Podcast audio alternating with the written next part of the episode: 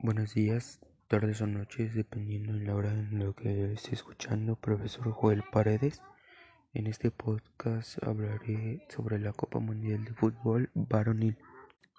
La Copa Mundial de la FIFA, también conocida como Copa Mundial de Fútbol o Copa del Mundo o simplemente Mundial, cuyo nombre original fue Campeonato Mundial de Fútbol, es el principal torneo internacional oficial de fútbol masculino a nivel de selecciones nacionales en el mundo.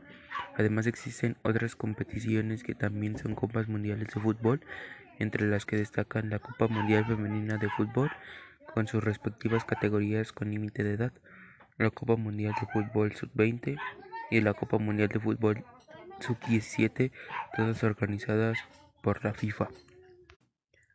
Este evento deportivo se realiza cada cuatro años desde 1930, con la excepción de los años 1942 y 1946, en los que se suspendió debido a la Segunda Guerra Mundial.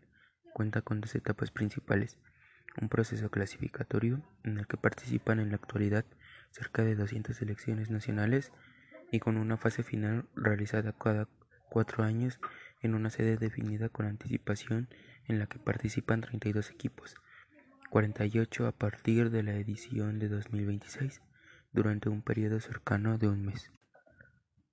La fase final del torneo es el evento deportivo de una sola disciplina más importante del mundo. La final de la Copa Mundial de Fútbol de 2002 fue vista por más de 1.100 millones de personas y el segmento más importante a nivel general después de los Juegos Olímpicos. La Copa Mundial de la FIFA ha sido realizada en 21 ocasiones, en las que ocho países han alzado la copa. Brasil es el equipo más exitoso con cinco victorias. Alemania e Italia le siguen con cuatro trofeos. Argentina, Francia y Uruguay la han ganado dos veces, en tanto Inglaterra y España se han titulado campeones en una sola ocasión. El torneo presenta un fuerte dominio de los equipos europeos, seguido por los sudamericanos. Los primeros ganaron el título en doce ocasiones, mientras que los sudamericanos lo han hecho en nueve ocasiones. Solo dos equipos de otras confederaciones futbolísticas han llegado a semifinales, Estados Unidos en 1930 y Corea del Sur en 2002. Ahora hablaré un poco de sus antecedentes históricos. El primer encuentro internacional de este deporte se remonta al partido disputado entre Inglaterra y Escocia el 30 de noviembre de 1872.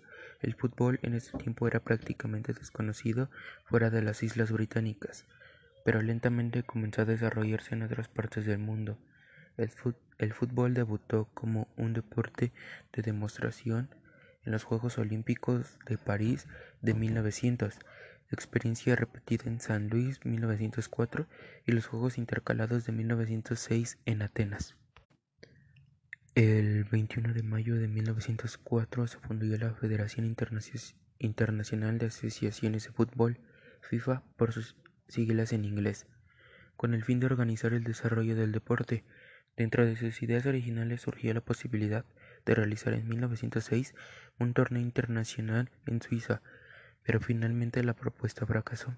Sin embargo, la idea se mantuvo y se concretó cuando en Londres se organizaron los cuartos Juegos Olímpicos en 1908 y se declaró al fútbol como deporte olímpico oficial, a cargo de la Football Association, no afiliada a la FIFA aún, pero con quien mantenía una estrecha relación. El primer torneo olímpico lo ganó Reino Unido, seguido por Dinamarca y los Países Bajos. Con el paso de los años el torneo olímpico de fútbol se mantuvo, se mantuvo, pero como un evento amateur. En 1909, Sir Thomas Lipton organizó un torneo profesional entre clubes que representaba a cada país en la ciudad de Turín. Este torneo se denomina a veces como la primera Copa Mundial. En 1914, la FIFA reconoció el torneo olímpico como un campeonato mundial de fútbol para amateurs y decidió hacerse responsable del desarrollo de dicho evento. Tras la Primera Guerra Mundial se, realizó el primer torneo internacional en los Juegos Olímpicos de Amberes 1920, donde participaron tres equipos europeos junto al seleccionado de Egipto.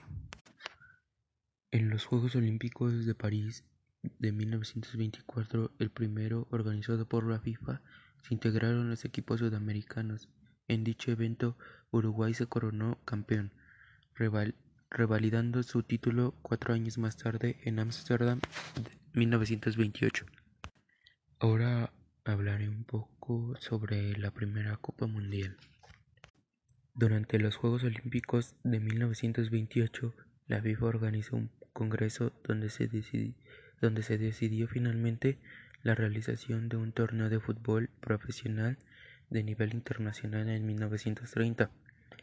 Inmediatamente varios países europeos presentaron su candidatura, Italia, Hungría, los Países Bajos, España y Suecia, junto a la de Uruguay.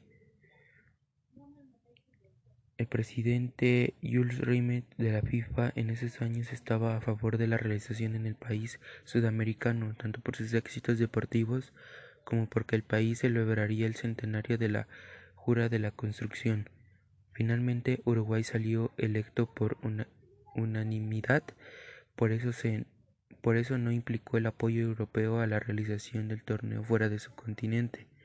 Los países europeos invitados al torneo rechazaron su participación argumentando que no podían costear el largo viaje transatlántico en medio de la crisis económica que había azotado el mundo en esos años. A pesar de que Uruguay se ofreció a solventar los gastos, Solo Francia, Bélgica, Yugoslavia y Rumania acudieron a la cita. Tras el boicot, los organizadores debieron disminuir el número de participantes en el torneo de 16 a 13. A pesar de las complicaciones iniciales, el torneo fue un éxito.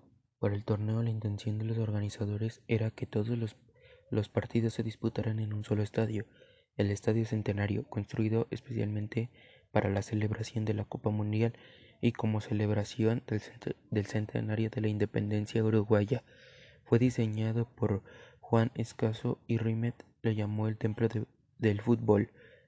Con capacidad para 90.000 espectadores, era el mayor estadio del mundo fuera de las Islas Británicas. Sin embargo, las fuertes lluvias acaecidas en Montevideo antes de la inauguración del campeonato impidieron que su construcción fuera finalizada a tiempo. Dada esta situación, los organizadores se vieron obligados a buscar otros estadios para celebrar en ellos los primeros partidos. El Gran Parque Central y el Estadio Positos, escenarios donde se jugaron de manera simultánea los dos primeros partidos en la historia de la Copa Mundial. El Estadio Centenario fue oficialmente inaugurado en sexto día de competición. A partir de ese momento todos los partidos se jugaron ahí. Finalmente los equipos del del Río de la Plata avanzaron a la final. Uruguay y Argentina se enfrentaron el 30 de julio de 1930 en el recién inaugurado Estadio Centenario. Tras ganar el encuentro por 4-2, los locales se coronaron como los primeros campeones mundiales de fútbol ante 93.000 personas.